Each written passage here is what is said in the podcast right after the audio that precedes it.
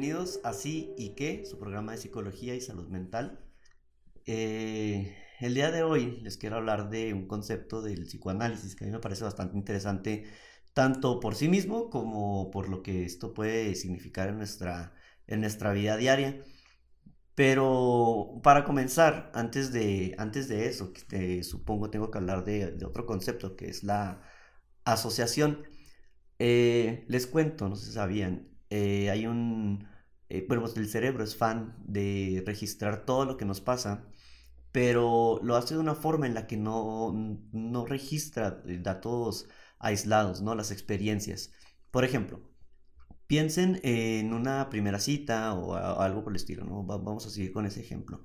De la primera cita a menudo no nada más recuerdas eh, el lugar al que fuiste y, y, ya, ¿no? O sea, a menudo recuerdas también, pues, cómo olías, si hacía mucho, si hiciera, por ejemplo, un café, ¿no? Algo por el estilo. O un restaurante. Recuerdas si hacía mucho frío. Hay gente que recuerda lo que traía puesto. Eh, exactamente. Eh, si hace mucho frío, mucho calor, mucho viento, todo ese tipo de, de, de, cosas, incluso hasta si la silla era incómoda en la que te estabas sentando. Eh, eso es la, de una forma muy rudimentaria, ¿verdad? Por ejemplo, es la asociación, cuando eh, a algo que, algún recuerdo, cualquier cosa que se impregna en nuestra, en nuestra mente, a menudo no se impregna sola, sino que la hace junto con otras cosas. Y pueden ser buenas o pueden eh, ser malas, ¿no? Por ejemplo, Em, por ejemplo, de hecho, más adelante profundizaré en, algún otro capítulo sobre las fobias, ¿no? Es precisamente una asociación aversiva, o sea, mala de algún recuerdo de, de, algo, ¿no? A lo mejor y ver una araña no es tan traumante, pero si le ves una araña acompañado de los gritos de otras personas, ¿no? Así como, como que algún regaño, porque, oye, cuidado, quítate de ahí, ¿dónde está esa araña? O lo que sea. A lo mejor y le empiezas a agarrar la idea de que es algo malo. Eh, meramente por asociación, no porque te conste que la araña sea mala o porque te haya hecho algo a ti, no que te haya mordido, nada por el estilo. Em, y, así es como funciona el cerebro, ¿no? Entonces, resulta que tan, tanto es eh, eh, el cerebro fan de hacer este tipo de cosas que incluso con cosas que ya habíamos vivido antes y que volvemos a experimentar, hace exactamente lo mismo como si fuera la primera vez. Eso es precisamente de lo que les quiero hablar, la resignificación. Esto es un fenómeno, digamos, cuando un contenido, puede ser un libro, una película, una serie, una canción, una experiencia, algún hecho o lo que sea, todo lo que se pueda registrar, algo que ya habías experimentado antes y después de un tiempo te vuelves a exponer a ese, a, ese fenómeno y ahora le das un significado diferente. No sé si les ha pasado, por ejemplo, cuando vuelven a ver su película favorita, y a usar ese ejemplo, pero ahora la entiendes de una forma diferente. Digamos, la primera vez y a lo mejor te identificabas con un personaje y tal personaje te parecía odioso, eh, tal otro, ¿no? Y después de unos años la vuelves a ver y como que empiezas a comprender un poco más y dices, ok, esta persona no estaba tan mal como yo, como yo la recordaba, yo la recordaba como que súper mal, súper malvada, súper odiosa o lo que fuera.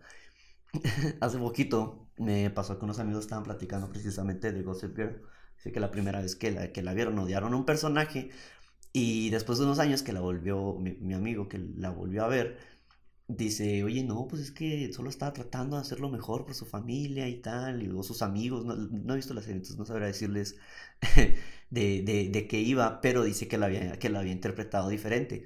De hecho, sí le dije así, como que, ah, mira, de hecho es, hay un fenómeno psicológico que explica ese tipo de, de cuestiones y es este, la resignificación de lo que les estoy hablando, ¿no? Eh, pasa, por ejemplo, también con canciones, frases, eh, pasa de muchísimas maneras. una experiencia propia es, hace, hace poco, hablando de canciones, ¿no? Me salió en aleatorio una canción de My Chemical Romance que se llama Welcome to the Black Parade. Es una, está contando la historia de cómo un eh, un, niño al que su padre lleva al, a la ciudad para ver un desfile y le dice, mira, es que tú algún día, bueno, algún día yo me voy a ir y vas a ver esto, vas a ver lo otro, tú serás la persona que salve a la gente que, que lo necesite, vas a hacer esto, vas a ser como una persona de bien, ¿no? Vas a ser un hombre de, de bien y habla sobre, sobre ese tipo de cosas. Está claro que esa canción yo llevo escuchándola desde que estaba en la secundaria, ¿no? Porque también tuve mi etapa emo.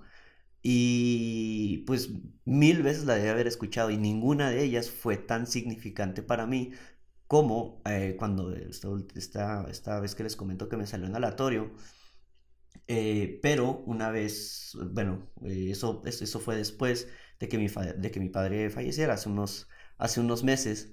Claro que agarró un significado totalmente diferente para mí y pues, pues claro, que me, claro que me solté llorando, ¿no?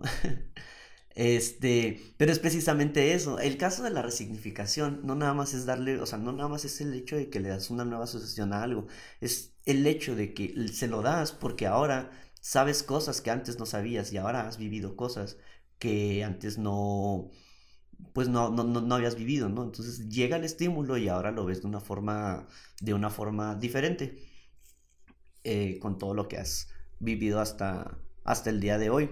Pasa mucho también, por ejemplo, con caricaturas, eh, que, o sea, caricaturas infantiles, vaya, que de repente tienen chistes que en realidad son para adultos y que de chiquitos ni nos pasaron por la cabeza, nomás lo veíamos, nomás lo veíamos y ya y había cosas que pasaban totalmente desapercibidas, pero ya de grandes eh, lo, vemos ya como adultos y nos damos cuenta de que, pues, o sea, si, es como que, güey, ¿por qué ponen ese tipo de, de, chistes en un programa para niños, no?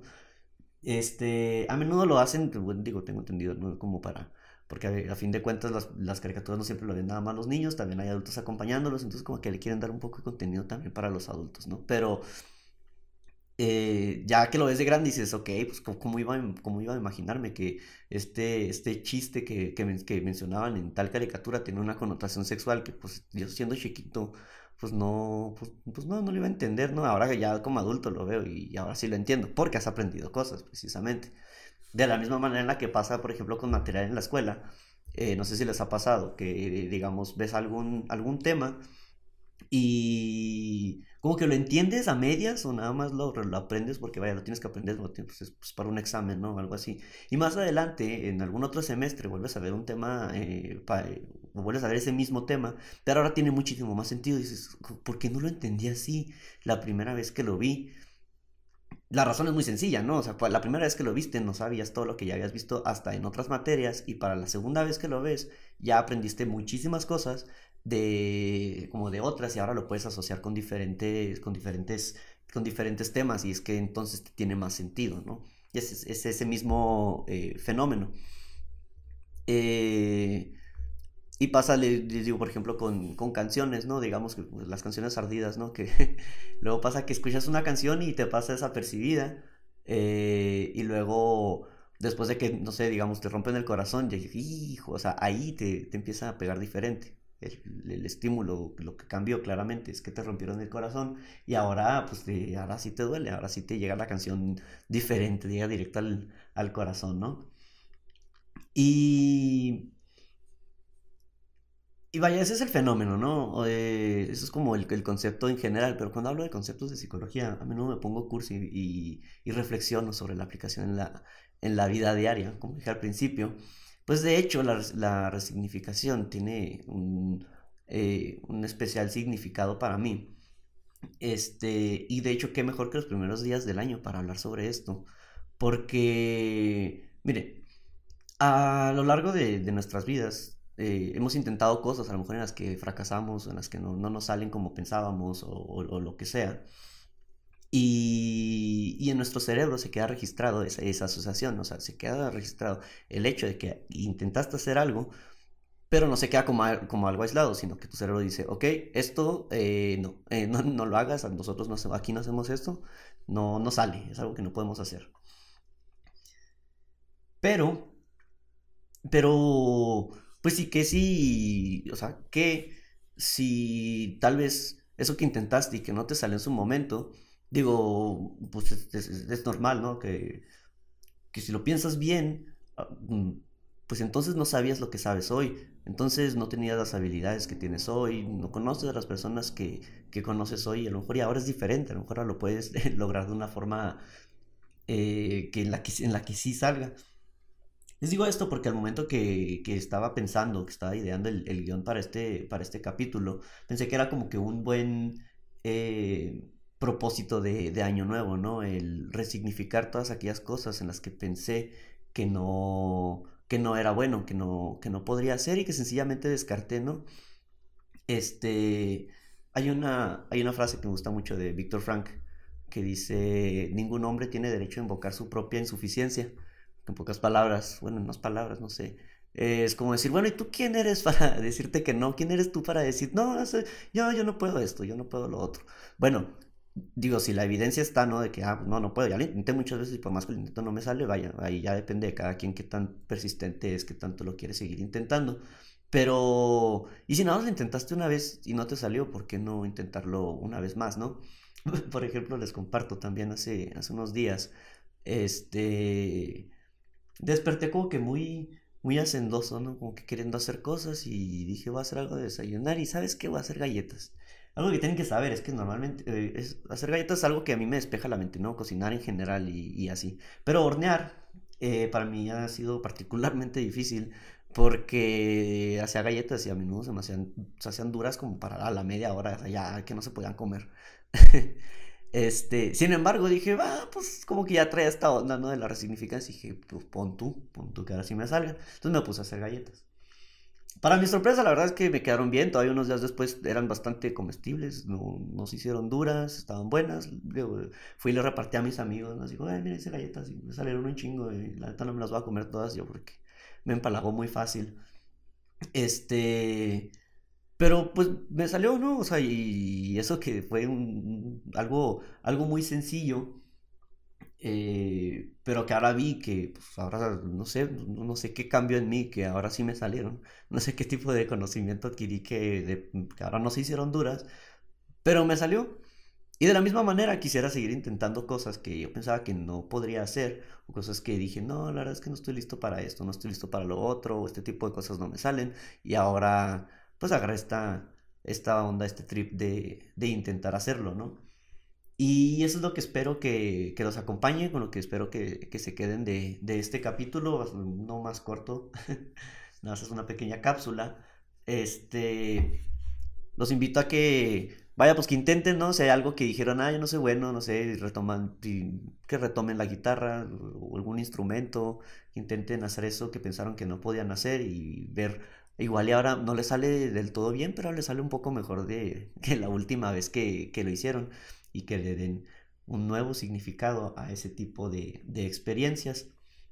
Si lo hacen, por favor compártanme cómo, cómo les va. Me pueden contar en redes. Eh, aparezco en, en, Instagram como arroba Javier Barrón C y como arroba eutimia.mx. Cuéntenme su experiencia, cómo se sintieron, qué fue lo que intentaron y, tal. Y en próximos capítulos podremos eh, compartir un poco de, de, sus experiencias. Este, y eso es todo por ahora. De verdad que muchas gracias por escucharme y nos vemos en el próximo capítulo.